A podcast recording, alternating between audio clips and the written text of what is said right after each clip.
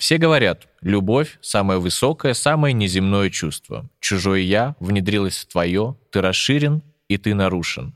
Ты только теперь зажил, и твое «я» умершлено. Но человека с плотью и кровью возмущает даже такая смерть. Воскресают одни бессмертные боги.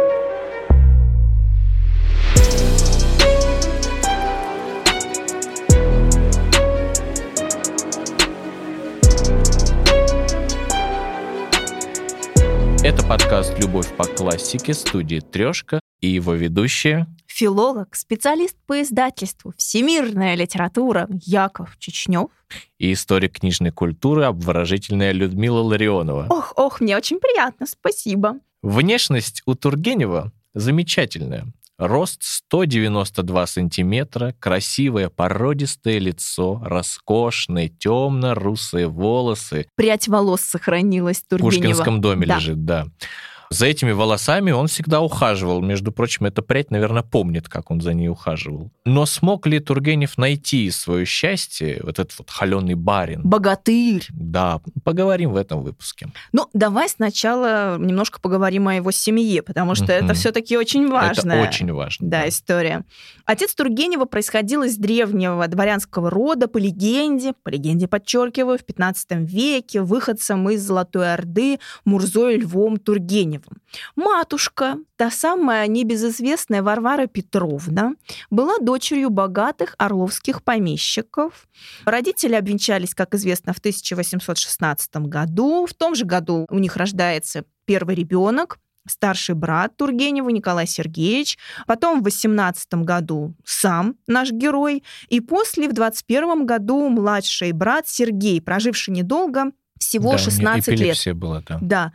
А мать женщина очень яркая, хорошо образованная, начитанная, больше всех сыновей любила своего Ванечку.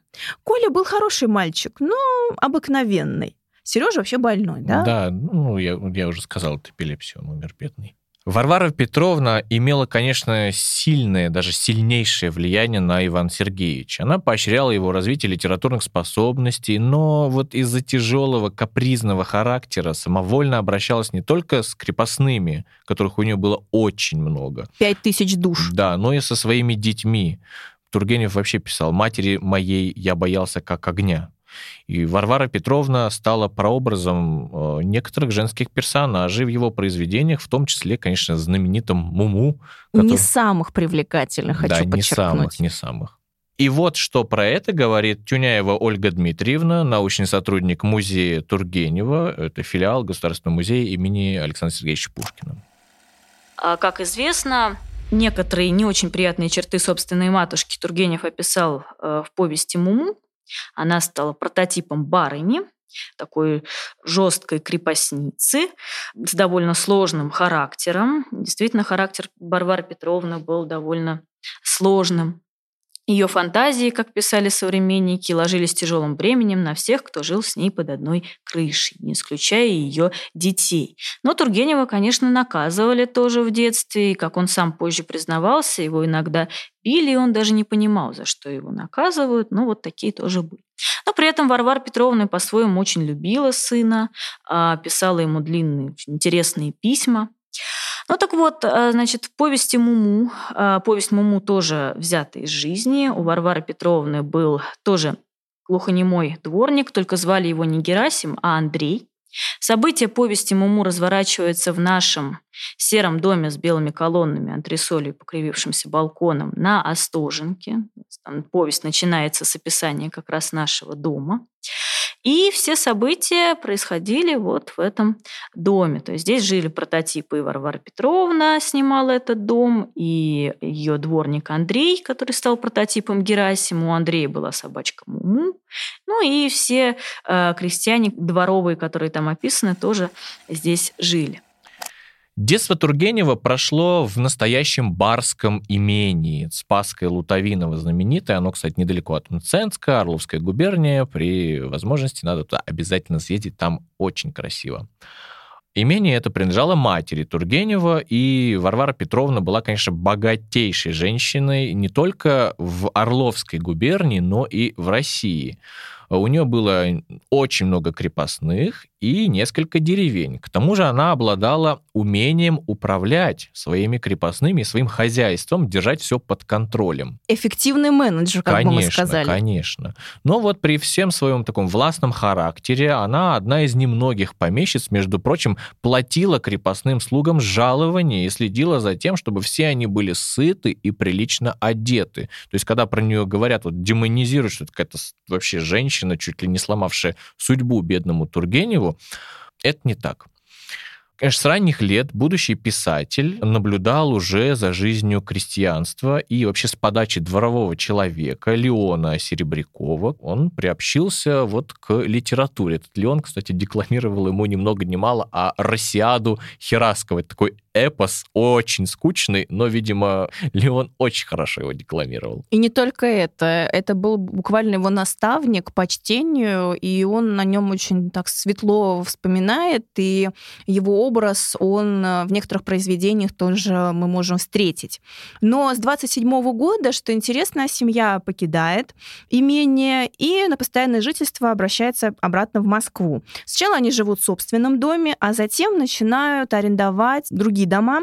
И вот самый известный, как раз на Остоженке, дом 37, где сейчас как раз вот этот музей находится, о котором мы уже сегодня сказали, именно он стал прототипом дома барыни, где разворачиваются все события в Муму. Дальше, самое интересное начинается. Первая любовь. Конечно, как ты понимаешь, любовная драма первая в жизни Тургенева. Серьезнейшая драма. Да, которая разрушила вообще все в этой семье. Итак, лето 33 года, 19 столетия. Москва. 15-летний Тургенев переживает увлечение 18-летней Екатериной Шаховской. Семья князя Шаховского жила возле нескучного сада. Для нас это сейчас вообще центр да, Москвы, Да, а это на да. самом деле Телепарк периферия. Горького, да. Да. А там наши Тургеневы сняли дачу напротив их дома. И так они познакомились. Как раз тогда Иван Сергеевич готовился к поступлению в университет, и вдруг первая любовь. Что же было дальше? А дальше все было очень драматично. Екатерина, она была старше Ивана на три года, и к его любви относилась так снисходительно. Вообще Ивана Сергеевича покорила красота, ну, не Ивана Сергеевича, а Ваню. Его покорила красота девушки, ее талант к поэзии. Внутри него, конечно, бушевали такие пылкие чувства. Он не мог найти в себе смелости признаться в них э, юной княжне. И, возможно, у них было бы прекрасное будущее, если бы не одно «но». Да, кто-то успел признаться в своих чувствах, и этот кто-то был ни много ни мало отец Ивана Сергеевича Тургенева Сергей Николаевич. Тургенев-младший, он вообще известно, что матушку побаивался, а вот отца он обожал. И тут такой удар, что неужели и отец тоже влюблен в юную княгиню? Да не просто влюблен, а Екатерина забеременела, попыталась объясниться с Варварой Петровной. Это, конечно, было отчаянным шагом. Я так понимаю, та в ярости уезжает за границу. А Сергей Петрович, э, запутавшись вот в этих отношениях, да, в своих женщинах, Мгм. неожиданно умирает от каменной болезни. То есть, как я понимаю, от острого приступа панкреатита. Ну, считается, что это может произойти, ну, спровоцировать и глубокий стресс. От сильное не- а у нервных людей, да, ну, конечно. сильное переживание какое-то, да. И вот этот возникший любовный конфликт, он впоследствии будет э, отражен писателем в повести «Первая любовь». И вот кто знает фильм знаменитый с Иннокентием Смоктуновским, Я не смотрел. да, как раз-таки Каюсь. об этом. Сам Тургенев признавался, что в повести «Первая любовь» я изобразил своего отца.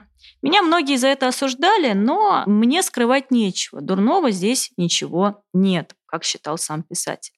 Мой отец был красавец. Я могу это смело сказать, говорил Тургенев, потому что я не похож на него, я похож лицом на мать. Мой отец был очень хорош, настоящей русской красотою. Он обыкновенно держал себя холодно, сдержанно, но если ему хотелось понравиться, то во всех манерах его проявлялось необычайное очарование. Особенно становился он таким женщинами, которые ему нравились. Но эту драму Иван Сергеевич переживает и успешно в 1833 году поступает в Московский университет, ну, нынешний МГУ. На словесное отделение. Но долго он там как-то ну вот, не удержался, ему не понравилось. И в 1834 году он переводится на историко-филологический. Видите, у нас, кстати, во многих подкастах писатели практически, наверное, все заканчивали либо словесное отделение, либо юридическое, либо историко-филологическое. Вот где будущие писатели учатся. Так вот, в 1934 году он поступает в Санкт-Петербург. Санкт-Петербургский университет, и в числе его преподавателей ни много ни мало, а сам Николай Васильевич Гоголь. И это было мучение, потому что известно, что Гоголь, ну, не получился из него преподаватель. Да, он запинался постоянно. Он запинался, заикался, краснел, причем он сам выбил да, себе сам это напросился. место. И в итоге полная катастрофа. Ну, это так, между строк. Да, и после вот окончания учебы в Санкт-Петербургском университете в 1836 году Тургенев едет доучиваться в Берлин. Ну а затем, в 23 года, он возвращается в Москву, и предстает таким львом светским. Фотоватым. Да. О, ему очень хочется произвести впечатление на людей. Он создает репутацию большого оригинала. Он очень остроумен, дает такие яркие характеристики людям, с юмором относится ко всем. Его отличает странное поведение в обществе. Такой вот шаловливый у нас светский лев здесь выходит на сцену. Ну, это было характерно, Иван Сергеевич. У него такая подвижная психика была. Ну, возможно, да, и даже вот его шутки на грани фола, uh-huh, и уже uh-huh. какие-то такие скандальные истории начинают возникать вокруг него. Считается, что он нарушал тогдашние приличия. Но что поделать, вот эта веселость, шутливость, ты прав, была присуща ему и вплоть до вообще конца всей его жизни. Uh-huh. И в этот период, кстати, Тургенев пережил ряд увлечений женщинами. Вообще летом 41 года в Спасском он обратил внимание, как ты думаешь, на кого? Ну, даже теряюсь. Ну, барин на кого мог обратить внимание? Какую-нибудь крепостную. Разумеется, только это была не крепостная, это была швея молодая, которую наняла его маменька. Авдотья Иванова ее звали. Mm. И от нее, от Авдотьи Ивановой, у Тургенева родилась дочь, которую назвали Пелагея. И она, между прочим, прожила довольно-таки длинную жизнь, умерла аж в 1919 году. И у нее, вот если смотреть ее фотографию, да, у нее такое вот лицо, просто Тургенев в юбке. Они очень похожи, действительно. У нее такая тяжелая внешность для женщины, но проступают черты писателя. Прям вот стопроцентное попадание. Да, но интересно, что о том, что у него вообще дочь есть, он узнал только спустя 8 лет после этого. А зимой 1841-42 годов, когда он гостил, Тургенев гостил в усадьбе Примухина, это Тверская область, у много ни мало Михаила Бакунина, нашего революционера, у него начался такой философский роман с одной из сестер будущего революционера Татьяной Бакуниной, но, слава богу, до детей дело не дошло. Ну и до ученой карьеры дело тоже не дошло, потому что в 1942 году, успешно выдержав магистерский экзамен в Петербургском университете, Тургенев отказывается от такой карьеры и решает пойти на государственную службу. Чиновником захотел быть. Да, в особую канцелярию Министерства внутренних дел. И под чье начальство он поступает? Ну, я-то знаю, чье, уже скажи. Да, Владимира Ивановича Даля, да-да, того самого составителя словаря. Словаря знаменитого и писателя Казак Луганский. Да-да-да. Его псевдоним был. С очень редкими, кстати, книжечками. Так вот, и он там занимался вопросами русского хозяйства и крестьянства, но проработав два года, решает выйти в отставку и посвятить себя литературному труду. И именно тогда он встречает главную женщину в своей жизни. Полину Виардо? Конечно. 27 октября, начнем тогда, как детективчик. Ну, как, в, нет, как водевильчик. 27 октября 1843 года молодой барин, такой начинающий литератор, магистр философии, чиновник с Министерства внешностью. внутренних дел с кинематографичной внешностью, кинем, или кинематографической внешностью, отправляется в итальянскую оперу в Петербурге послушать э, новую диву испанку, приехавшую из Франции, Полину Гарсия Виардо. Тургенев был вообще так потрясен сивильским цирюльником, где пела Полина, что решил во что бы то ни стало познакомиться с певицей и вообще выразить ей весь свой восторг.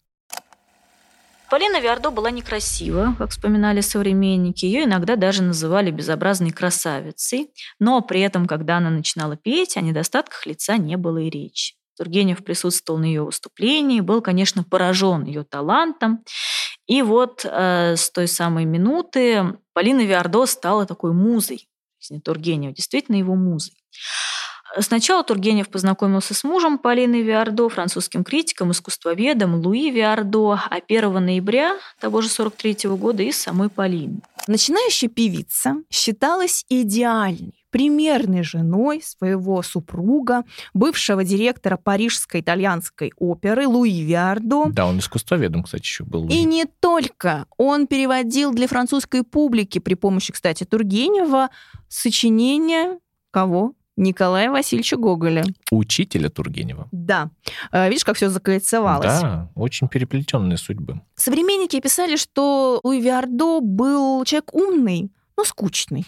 А, Жорж Санд даже его как-то так прозвала ночным колпаком. И возможно, что вот этот образ несколько ну, не соответствовал желаниям Полины Виардо. Она не видела, может быть, в нем такого сильного, яркого мужчину. Такой образ ей предложит, возможно, Тургенев. Ну, давайте разберемся. Что можно было сделать? Вот любимая женщина. То есть он стремится, чтобы она стала его любимой женщиной. Она не обращает на него особо никакого внимания, потому что мы помним, что Тургенев только-только начинает свою да, карьеру. Он, он неизвестен, молодой. он никому толком не известен. Что он может предложить? И он идет на хитрость. Он узнает, что Луи Виардо любит охоту, и он приглашает его э, с собой. Причем он так описывает русскую охоту французу, да, что тот просто загорается этой идеей. Смотри, он говорил, что это будет э, стопроцентная вот такая русская охота. Обещал косули, лосей, сани, лес с егерями. Хороший обед. Я думаю, любой бы согласился. Ну, ну такой отдых, конечно. Ну и вот и Луя Виардо и согласился. И приглашение увенчалось успехом, потому что Луи Виардо приехал не один, он приехал со своей женой Полиной. И это состоялась встреча Тургенева, да, состоялась 1 ноября 1843 года, а 9 ноября ему вообще должно было исполниться 25 лет. Вот по современным меркам, конечно, он был мальчишкой, юношей, а для того времени это был уже Серьезный. такой состоявшийся мужчина.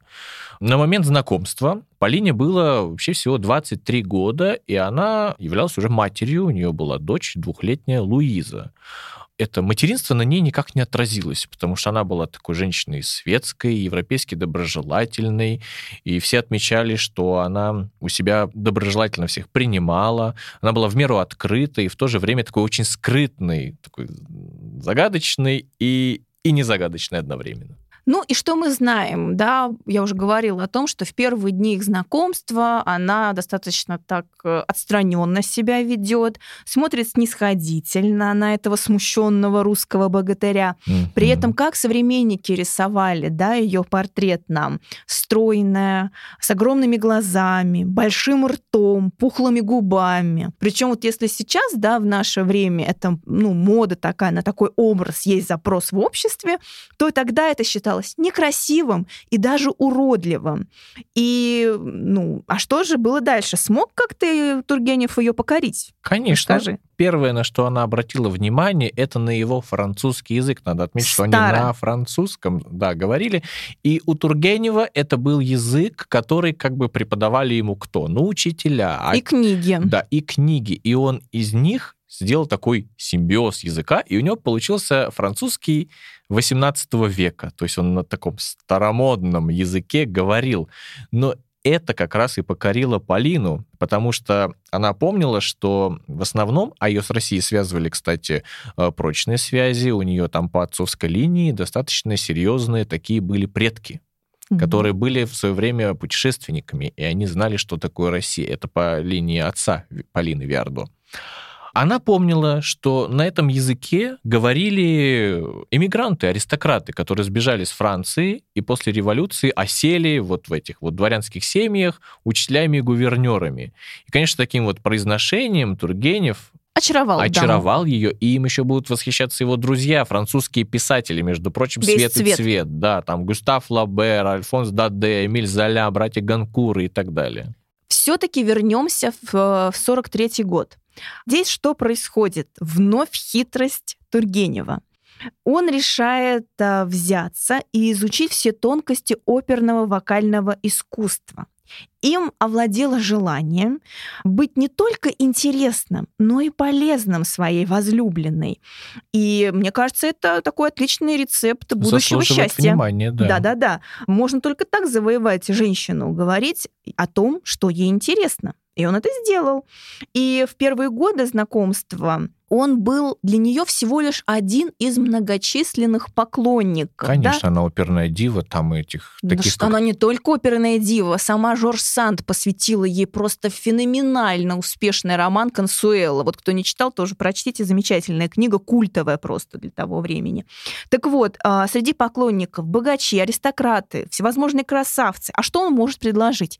Неизвестный толком литератор, да, писатель. Вот эта страстную любовь к ней, он пронесет через всю жизнь. И она самое важное здесь стала его источником вдохновения. Да, для писателя это, конечно, самое важное. И вообще, кстати, первая вспышка любви у Тургенева, она носила характер такого восторженного почитания и постоянного восхищения. Кто-то вообще из его друзей говорил, что не всякий способен на такую любовь, а Белинский с такой со свойственной ему насмешечкой, язвительностью называл эту любовь трескучей. Сам же Тургенев говорил всегда, что настоящая любовь — это не эгоизм, а фанатичная преданность интересам другого человека. И, как мы видим на его примере, он, конечно, погружается в мир этого другого человека, каким была для него Полина Вердо. Мгм. И пока она гастролировала по России, что он делает? Он пишет и начинает И правильно делает. Да, и выходит его первая книга, правда, под псевдонимом Т.Л. Ну, он легко, понятное дело, да, раскрывается. Мгм. Тургенев Лутовинов под названием «Параша». Это был 40 как раз третий год.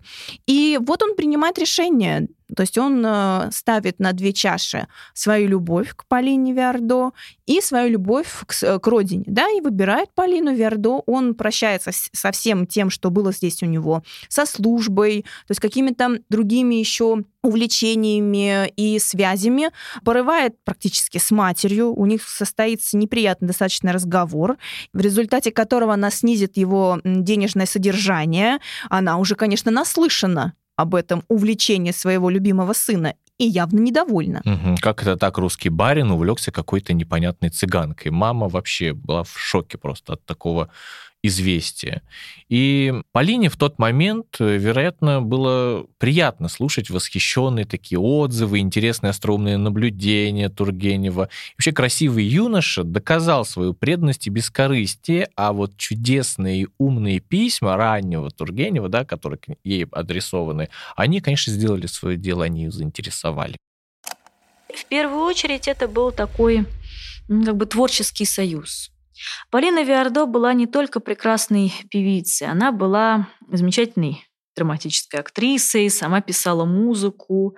Вместе с Тургеневым писали водевили, например, известный такой водевиль «Последний колдун». И сами, кстати, их ставили в том же в салоне Полины Виардо. Тургенев знакомил Полину Виардо с э, русской поэзией, и Полина Виардо написала романсы на стихи. У нее даже есть такой сборник 12 романсов на стихи Пушкина, Фета, Тургенева. То есть вот такой вот творческий э, союз. Конечно, Полина Вердо вдохновляла, в том числе Тургенева. Тургенев много времени провел, например, в имении э, Виардо Куртавнеля во Франции. И вот именно в Куртавнеле было создано большинство рассказов из цикла «Записки охотника». Посвящения у этих рассказов, конечно, нет, но как бы негласно они посвящены Полине Виардо. Покоренная Полина решила помочь Тургеневу стать настоящим литератором и предложила, конечно, поселиться в загородном доме. Тургенев, но он был частый гость и долго жил в Европе, и это предложение, разумеется, принял. Полина поселила его в Куртанвеле, это в 50 километрах к юго-востоку от Парижа. И там он смог написать свои первые произведения. Он пробыл за границей что-то около пяти лет, там с приездами и уездами в Россию с 45 по 50 год. И в это же время как раз познакомился с Жорж Санд, который мы уже mm-hmm. неоднократно поминали, сблизился с Александром Герценом, написал рассказ «Хорь и Калиныч», который как раз принес ему неожиданный успех на родине, из-за чего Тургенев, по его собственному признанию, стал продолжать цикл из крестьянского быта, который впоследствии составил знаменитые записки охотника, которыми, опять же, всех бедных школьников мучают. Ну, и еще один персонаж, э, герой, которым мучают русских школьников, угу. Афанасий Афанасьевич Фет, да. вспоминал, как Тургенев ему впоследствии признавался, что вот как раз вот этот загородный дом, или даже точнее замок Виардо... Да, с... есть фотографии в интернете этого Куртанвеля. Очень хорошее место. Но там, кстати, нет мемориальных табличек, потому что во французскую революцию их все снесли, и до сих пор вот mm ничего нет. Но это место, оно тургеневское место. То mm есть про это все знают. Этот дом стал колыбелью его литературной известности. Здесь, желая добыть денег, я написал большую часть своих записок охотника, говорил Тургенев Фету. Угу. И мы знаем, что вот это изображение народных э, типов, по сути, адаптация образов людей из эм, народа. Ну, для... такой, да, переводчик-посредник был для просвещенных людей своего времени. А надо понимать, кто читал книжки тогда. Небольшой круг людей, как раз вот эти просвещенные люди, аристократы, просто образованные хорошо люди. И именно вот эти записки охотника, они породили целую волну, целую, настоящую такую целую литературную традицию, создали, объектом которой стал именно народ и его нужды. И Салтыков-Щедрин э, затем ее продолжил, Толстой, Достоевский, многие-многие другие все искали в народе какой-то правды, все писатели. Ну, конечно, зачинателем этой темы, таким, ну, не зачинателем, а ярким выразителем этого всего был, конечно, наш герой Иван Сергеевич Тургенев. А вообще летом 50-го года Важное событие. Да, происходит, наконец, это важное событие, когда Тургенев узнает, что у него вообще-то дочь есть в России и просит Полину Виардо ни много ни мало об одолжении принять девочку в свою семью на воспитание. Притом у него длинное письмо сохранилось к Полине, где он вокруг да около ходя просит у нее совета. Но вот это вот слово «совет» это, конечно же, э, за ним скрывается непосредственно просьба о том, что она взяла девочку к себе, потому что она погибнет в этой крепостной России. И вот он, в частности, пишет. «Уже шесть дней, как я в Москве, и чтобы начать с чего-то необычайного и неожиданного, скажу вам, что я нашел здесь, догадайтесь, что, мою дочку восьми лет разительно на меня похожую. Не могу описать вам ощущение, которое вызвал во мне ее вид. Представьте себе, что я даже не припоминаю черт лица ее матери. Говорю это, нисколько не преувеличивая. Глядя на это бедное маленькое создание, я попросил слугу моей матери привести ее на бульвар, где встретился с ней, как бы невзначай. Я почувствовал свои обязанности по отношению к ней, и я их выполню. Она никогда не узнает нищеты, я устрою ее жизнь как можно лучше. Вот что захотел сделать Тургенев для своей дочери. Боже, ну и письмо. Конечно, я представляю реакцию Полины Виардо, но что она ответила в итоге? Она поступила очень мудро, и тут Тургенев не прогадал, да, когда выбрал ее своей главной женщиной. Она приняла эту девочку в их большую семью, начала ее тоже воспитывать, но, ну, как бы я понимаю, что Тургенев должен был э, как-то обеспечивать этого ребенка, должен mm-hmm. был давать деньги на ее содержание. Вообще для него это не было проблемой, потому что, ну, ты же знаешь, что вот Анинков тот же самый вспоминал, что после смерти матери, когда Тургенев э, вот стал богатым, он никому не отказывал в денежной помощи, и трудно вообще пересчитать по пальцам людей, кому он помог том числе и французским авторам. Он библиотеку для них в Париже сделал, он там общество помощи литераторам в Париже сделал. То есть Тургенев, он, в принципе, был такой человек-институция, как Горький в свое время. Ну, давай вернемся к нашей другой теме. Это а, да, то есть я хочу просто поразмышлять, какая женщина примет э, чужого ребенка. Mm-hmm. И здесь, по-моему, ответ только один. Только любящая женщина, да, которая любит э, отца этого ребенка. И здесь, наверное, стоит вспомнить достаточно достаточно несправедливые обвинения в меркантильности, угу, да, угу. после смерти Тургенева, которым подверглась Полина Виардо, и она сказала тогда очень такую, по-моему, правильную вещь, что их с Тургеневым связывали, цитата, «залоги, которые уничтожают всякий материальный расчет». И действительно, Виардо, по всей видимости, спасла дочь Тургенева, вытащила из этой среды, среды да. да, и которая уготовала ей роль незаконно рожденной девочки в дореволюционной России. Да, при том из крестьянской семьи, там вообще, ты помнишь, на этой бедной девочке первые 8 лет воду на ней носили в имении. Mm-hmm. Так что это незавидная у нее была судьба, но, слава богу, вот ее вытащили из России. И, кстати, именно вот из-за дочери же произошел конфликт у Тургенева с Львом Толстым, да, да, про которого мы подкаст записали. И дело вообще дошло чуть ли не до дуэли. Помирились они, кстати, незадолго до его, его смерти. смертью. Да. Тургенев, желая показать, что как он хорошо воспитывает дочь, рассказал, что девочка учится помогать бедным, она чинит специально принесенную гувернанткой одежду, а потом отдает в приюты и там в разные семьи.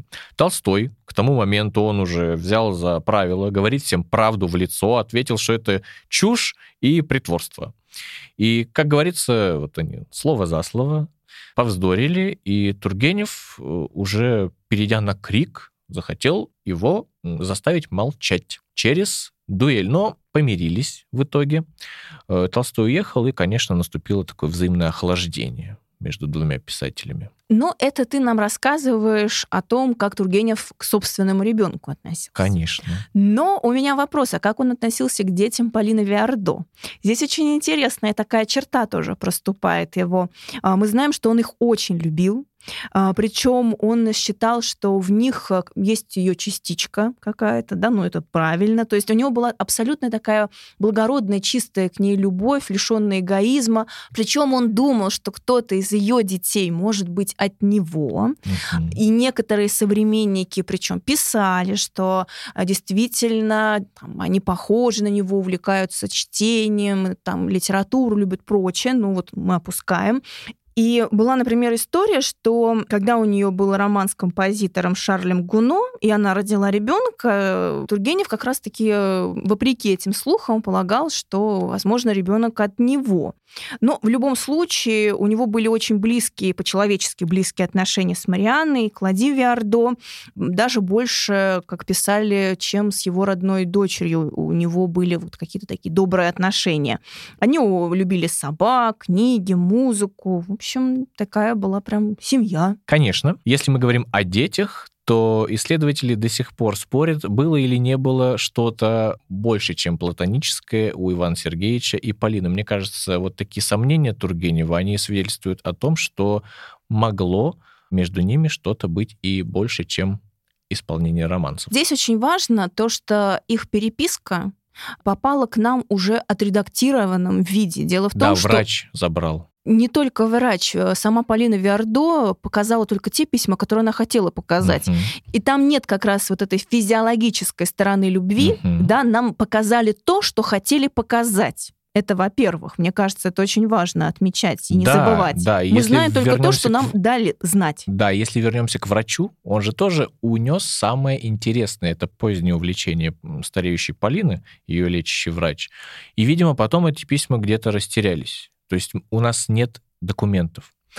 Однако отношения между Тургеневым и Полиной Виардо, они не были идиллическими. Конечно, Тургенев порой злился на Полину, когда узнавал о том, что до него доносились слухи, что у нее бывали и другие увлечения. И он мог тоже в кого-нибудь влюбиться, мог позволить себе это сделать.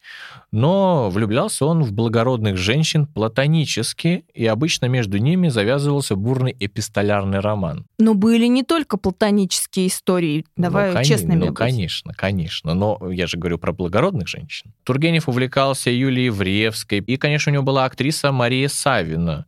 Последняя вообще жила у него в Спасском, мы это знаем, и вовсю с ним флиртовала, несмотря на то, что она была невестой другого.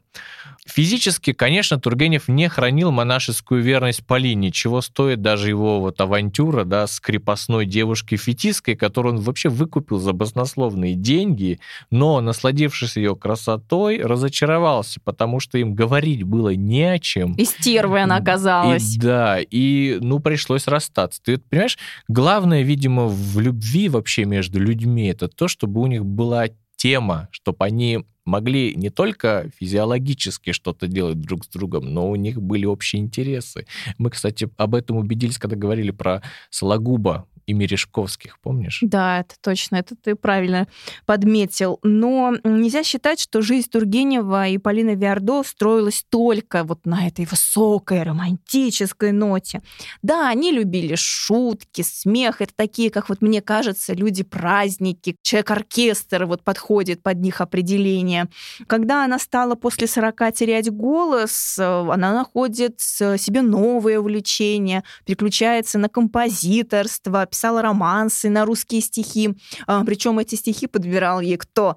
Иван Сергеевич Тургенев, он сочинял либретто оперет на сказочные сюжеты, она для них писала музыку, играла в спектаклях, он а, яркие такие характерные мужские роли брал на себя, сольные номера были у ее учениц, то есть это такой был практически семейный подряд, если так это можно назвать, да, и, конечно, другие литераторы французские на фоне такого яркого, да, человека, как Тургенев, они терялись, а, смотрелись уныло, наверное. Угу. Но Флабер, он оценил яркую вот эту индивидуальность русского писателя. Они были большими э, друзьями, сохранилась их переписка. И он давал ему на критические отзывы свои тексты, Флабер. То есть э, Тургенев был его литературным редактором и критиком первым. И во многом, конечно, вот эта вот связь с Полиной Виардо, она повлияла на литературное творчество Тургенева. И это такая минутка литературоведения будет. Мы же все помним, что практически все произведения Тургенева, они про любовь. Угу. И в этой любви, конечно, вот эта коллизия любовная, она всегда для того существует в романах Тургенева, чтобы проверить его персонажей. То есть как герой Лакмусовая проходит, бумажка. Да, как он зависит от того, как герой пройдет через это испытание. Если он его выдерживает, а у Тургенева мало кто выдерживает эти испытания, да тот же Базаров, например, он гибнет от этого всего. Это мы помним по школьной программе значит, этот человек, он может как-то пригодиться, как-то состояться в жизни. То есть самое сложное испытание — это испытание любовью. Тот же Рудин, например, он от этой любви едет вообще на войну. На смерть. Да, чтобы умереть. Но это вот, значит, этот человек, он не может пригодиться.